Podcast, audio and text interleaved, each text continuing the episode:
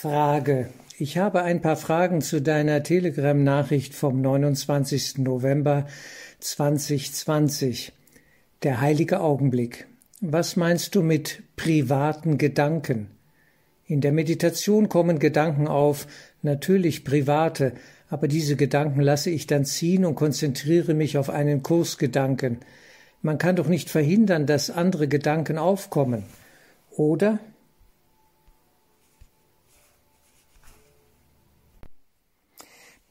Was meint der Kurs mit dem Begriff private Gedanken? Nun, das ist äh, ziemlich einfach zu beantworten. Es sind Gedanken des Ego-Denksystems. Und das sind so ziemlich all die Gedanken, die wir ständig hier auch denken über die Welt, über unser Überleben, die Existenzfragen und so weiter und so fort. All das sind letztlich private Gedanken. Private Gedanken auch in dem Sinne, dass wir auf Ego-Weise unser Glück, unseren Frieden hier suchen. Wir machen uns die Welt, wie sie uns gefällt, frei nach Pipi Langstrumpf, ja? Und das ist eben unser Weg, unsere äh, Haltung aus dem Ego heraus. Ich weiß, was mich glücklich macht, das will ich haben. Ich brauche diese oder jene Freude, diesen oder jenen Genuss und so weiter. Nicht? Das ist alles Ego-Denksystem. Das hat mit dem Denksystem des Heiligen Geistes, wenn wir so wollen, nichts zu tun. Der Heilige Geist denkt definitiv anders. Und uns begegnet die Inspiration durch den Heiligen Geist auch in Gedanken zum Beispiel. Und da werden uns andere Gedanken eingegeben.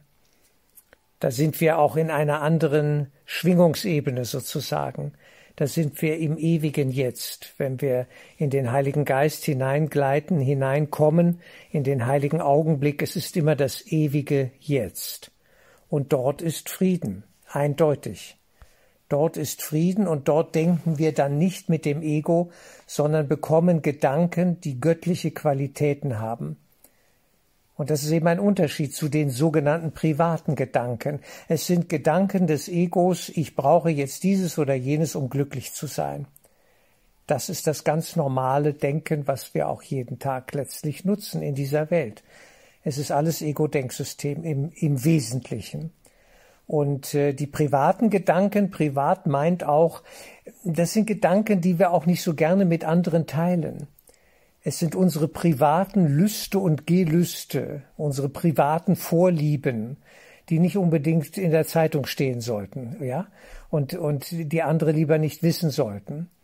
Also wir haben da so unsere Vorstellungen und diese Vorstellungen halten wir bedeckt und versteckt auch. Also einen Gedanken des Heiligen Geistes könnten wir mit allen Menschen ohne Probleme teilen. Daran erkennt man diese Gedankenqualität. Das ist etwas, da haben wir keine Schamgefühle, keine Schuldgefühle, das ist uns nicht peinlich, da muss man nicht traurig drüber sein oder so, ja. Überhaupt nicht. Das Denksystem des Heiligen Geistes ist mit allen Menschen teilbar, weil es nur ein Interesse für alle gibt, den Frieden in Gott. Das Ego aber bietet uns einen Ersatzfrieden an, eine Ersatzfreude. Es ist alles Ersatz. Und da merken wir schon, das hat so seinen Haken. Denn dieser Ersatz bedeutet immer, es geht immer auch auf Kosten anderer. Aber im Denksystem des Heiligen Geistes gibt's nichts auf Kosten anderer, auch nicht auf Kosten Gottes, weil es keine Kosten-Nutzen-Rechnung in dem Sinne geben kann.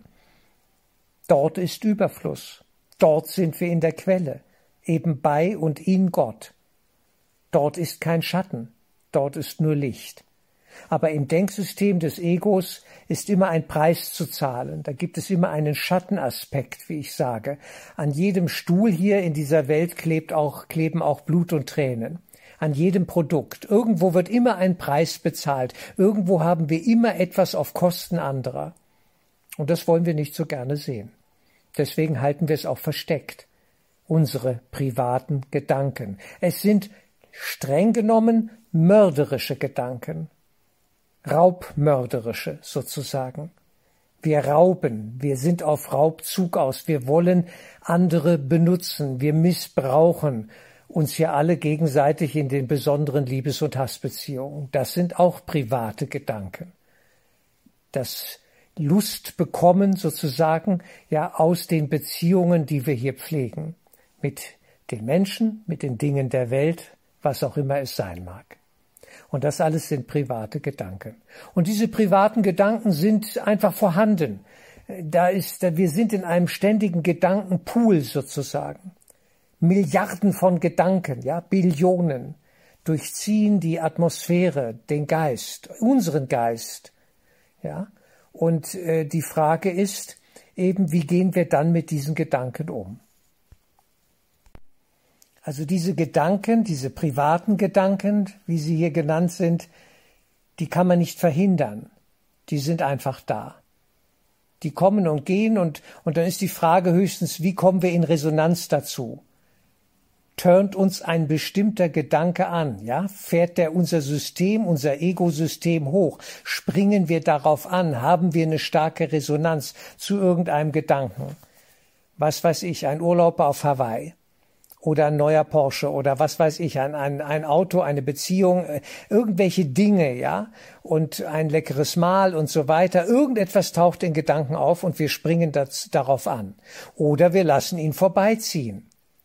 Denn eigentlich wollten wir ja einen Kursgedanken denken. Ich bin, wie Gott mich schuf, zum Beispiel. Oder ich bin kein Körper. Und dann kommt irgendein Störgedanke, ja, Urlaub auf Hawaii. Und plötzlich bin ich auf Hawaii geistig und gehe weg von der eigentlichen Übung, die ich gerade angefangen habe. Und das sind eben Störgedanken. Das ist dann genau das, was uns zur Ablenkung. Wir werden abgelenkt, ja, biegen links ab nach unten sozusagen zu in den Ego-Bereich und sind dort verhaftet. Und dafür brauchen wir ein Bewusstsein. Der Beobachter muss klar da sein und die Entscheiderinstanz, diese Kombination Beobachter-Entscheider, dass ich wahrnehme, jetzt passiert's gerade. Hier ist ein störender Gedanke. Will ich den? Will ich den verstärken? Will ich ihn glauben? Und dann kann ich sagen, nein, brauche ich nicht meine berühmte Geschichte, ich fahre auf einer Straße, links und rechts sind Bäume und der Gedanke kommt aus auf rechts abbiegen, gegen den Baum fahren, Crash produzieren, Querschnittlähmung oder gleich ganz tot. Seltsam, denke ich mir. Was soll diese dumme Gedanken? Brauche ich das? Ist das für irgendetwas gut? Wird in Bruchteilen von Sekunden, einer Sekunde entschieden, nein, brauche ich nicht, lassen wir. Lass ich vorbeiziehen. Wird nicht ernst genommen ist ein sogenannter Ego-Schrottgedanke, ja, destruktiv, äh, selbstmörderisch und und einfach nur dumm, ja. Und das muss ich erkennen und dann kann ich eine Entscheidung treffen. Sowas nehmen wir gar nicht ernst, brauche ich nicht. In der C-Krise, äh, irgendjemand ist an Corona erkrankt, den ich vielleicht kenne, so und jetzt sagt das Ego, ja und du bist der Nächste. Oh, ich bin der Nächste? Was für ein Gedanke. Will ich das glauben? Ist das meine Wahl? Nein, wozu sollte das gut sein, dass ich der Nächste bin? Um mich solidarisch zu erklären mit allen Corona-Erkrankten? Was soll das? Wozu sollte das gut sein? Also lasse ich das. Ich lege diesen Gedanken beiseite, ich brauche das nicht, da hake ich nicht weiter ein, der wird nicht in meinem Geist verstärkt, der darf sich nicht einnisten, ich brauche das nicht, ich lasse ihn vorbeiziehen wie Wolken vor der Sonne am Himmel.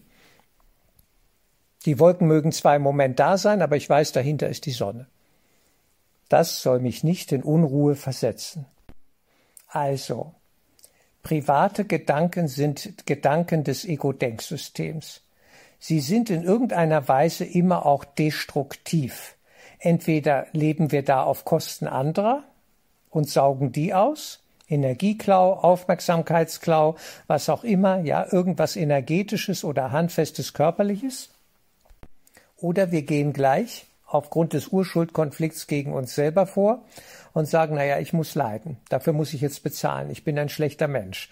Ja, und da habe ich was falsch gemacht. Und das Ego zählt mir meine Missetaten der letzten fünf Jahre auf, wenn es ganz blöd an dem Morgen kommt.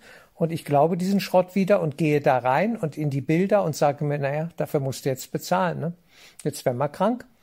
Jetzt haben wir eine Krankheit, was auch immer das ist, oder wie auch immer, oder ich verliere Geld, oder ich, ja, es passiert ein Unfall. Irgendeine Form von Autoaggression. Sprich Selbstbestrafung.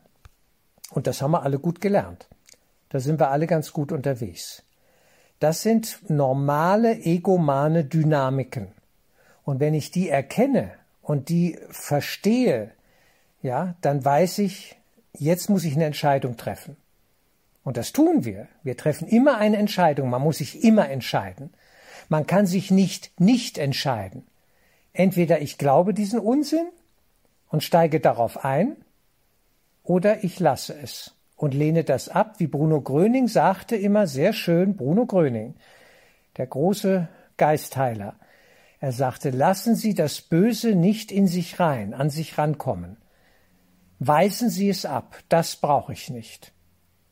Sehr schön. Er sagt, es beginnt alles in Gedanken und dann kommt ein Gefühl dazu und so weiter und da fängt es an, alles. Und deswegen ist es so wichtig, das eigene Denken zu studieren, zu beobachten und zu wissen, welche Qualität hat gerade dieser Gedanke. Was soll das? Warum sollte ich einen anderen über den Tisch ziehen, wenn ich die Möglichkeit dazu hätte? Das wäre ja äußerst dumm. Ich würde es ja mit mir selber machen. Ja? Und, und das wäre einfach nur dumm. Was ich mit dem anderen mache, mache ich mit mir selbst. Ein Betrug zum Beispiel. Ja, ein gezielter Betrug, ein Diebstahl. Das mache ich dann mit mir selber. Warum sollte ich das tun? Nicht? Und das muss ich aber erkennen. Und deswegen ist die Selbstbeobachtung, die Innenschau, die Beobachtung der eigenen Gedanken und in Resonanz auch dazu der Gefühle so wichtig. Aber hinter jedem Gedanken steht ursächlich, äh, hinter jedem Gefühl steht ursächlich ein Gedanke. Das ist wichtig zu sehen. Und dieser Gedanke erzeugt ein Resonanzfeld im Fühlen. Und dann erst kommt eine Entscheidung, ja, will ich, mache ich, verstärke ich, gehe ich rein und dann wird es ausgelebt, ausagiert oder verworfen. Und ich fahre nicht gegen den Baum, fahre schön geradeaus auf der Landstraße mit den Bäumen rechts und links und sage mir, es ist ein schöner Tag, ich bin dankbar. Ich darf sicher ans Ziel kommen und alle anderen dürfen das auch. Ich wünsche es ihnen. Wir sind alle geistig verbunden. Um es noch mal kurz zu sagen, wir müssen uns nicht schuldig fühlen, dass destruktive Gedanken unseren Geist durchziehen. Das ist völlig normal das passiert auch fortgeschrittenen Kursschülern und so weiter.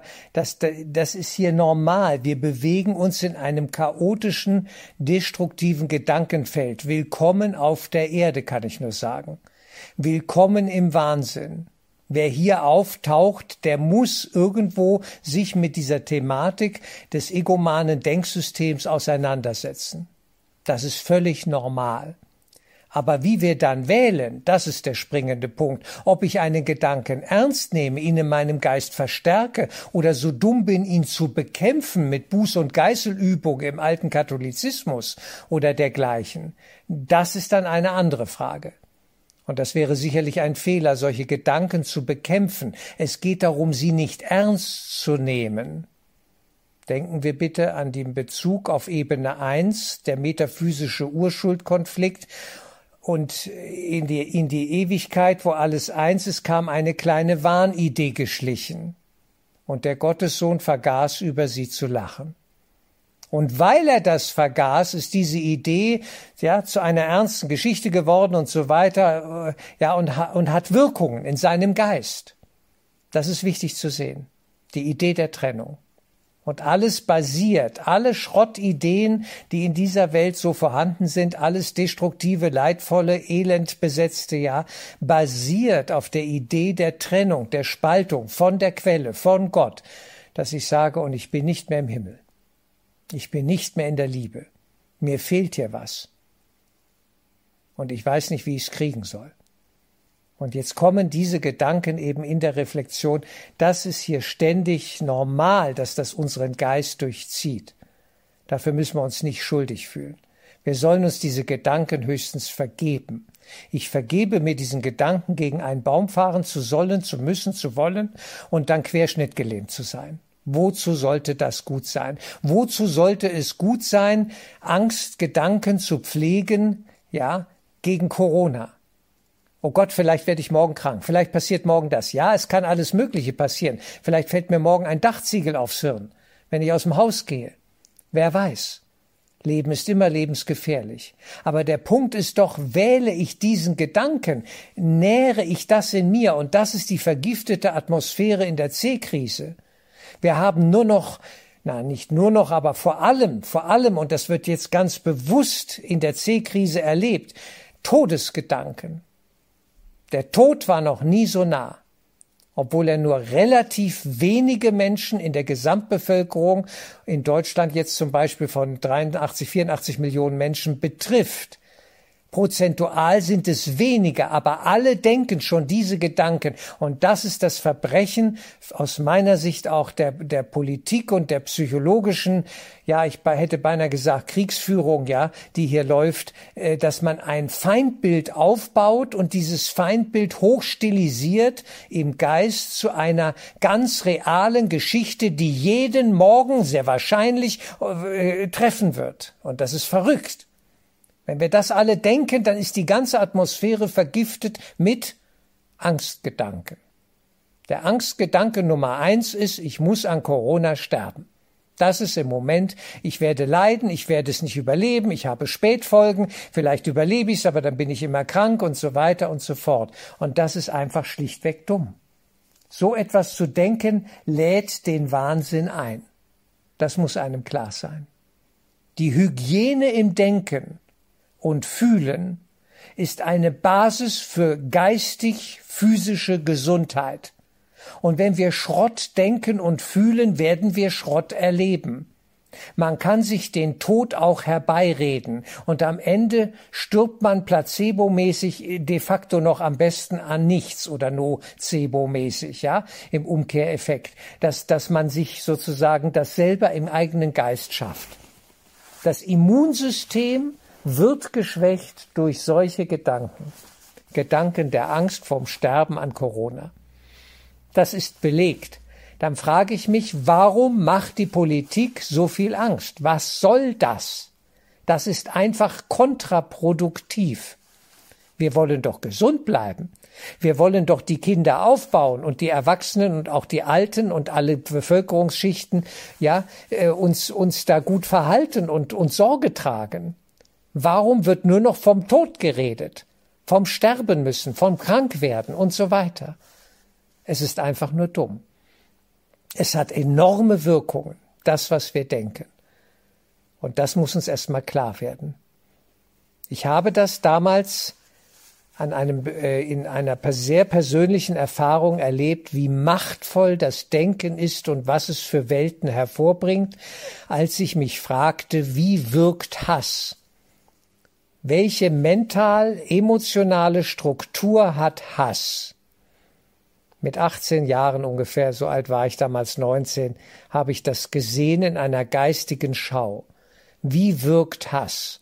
Und es ging Hass von mir aus in dieser Schau, ja, eine, ein, auf einer in gewisser Weise Traumebene in, in der geistigen Welt sah ich diese Wirkungen. Als der, der hasste, von mir ging Hass aus, und ich sah die Wirkungen dieses Hasses sofort, zeitlos, an mir und in mir und um mich herum. Und das war so schrecklich, ich dachte, ich bin in der Hölle. So machtvoll ist ein hassvoller, emotional noch aufgeladener Rachegedanke, den wir ausschicken, er fraß mich selber auf wie Säure, die einen Körper verätzt und auflöst. So habe ich das erlebt. Es war geradezu schrecklich. Ich hielt es nur Bruchteile von Sekunden aus, ja, und ging dann sofort wieder ins Tagesbewusstsein über und habe gesagt, bitte aufhören, bitte aufhören, ich halte es nicht aus, das ist ja schrecklich. Das ist die Hölle. Ich hatte die Hölle gesehen. Für mich ist die Hölle wie Hass. Rache, Hassgedanken, Gefühle. Ja, ganz klar. Aber das sind Gedankenstrukturen, die diesen Gefühlen zugrunde liegen. Das muss man sehen. Und wer sich da hineinbegibt, der ist schon in der Hölle. Ja. Und dann habe ich mich später gefragt, wie ich den Kurs machte und mich daran erinnerte, das hast du doch mal erlebt. Das war ja hochinteressant. Dann habe ich mich gefragt oder wurde mir klar, wie wirkt dann erst ein Gedanke der Vergebung, der Liebe? Wie wunderbar muss der wirken, wie wird der sich vervielfältigen, segensreich, wenn wir auf dieser Ebene mit dem Heiligen Geist nämlich agieren und denken und fühlen und uns dem Willen des Höchsten unterstellen. Wunderbar.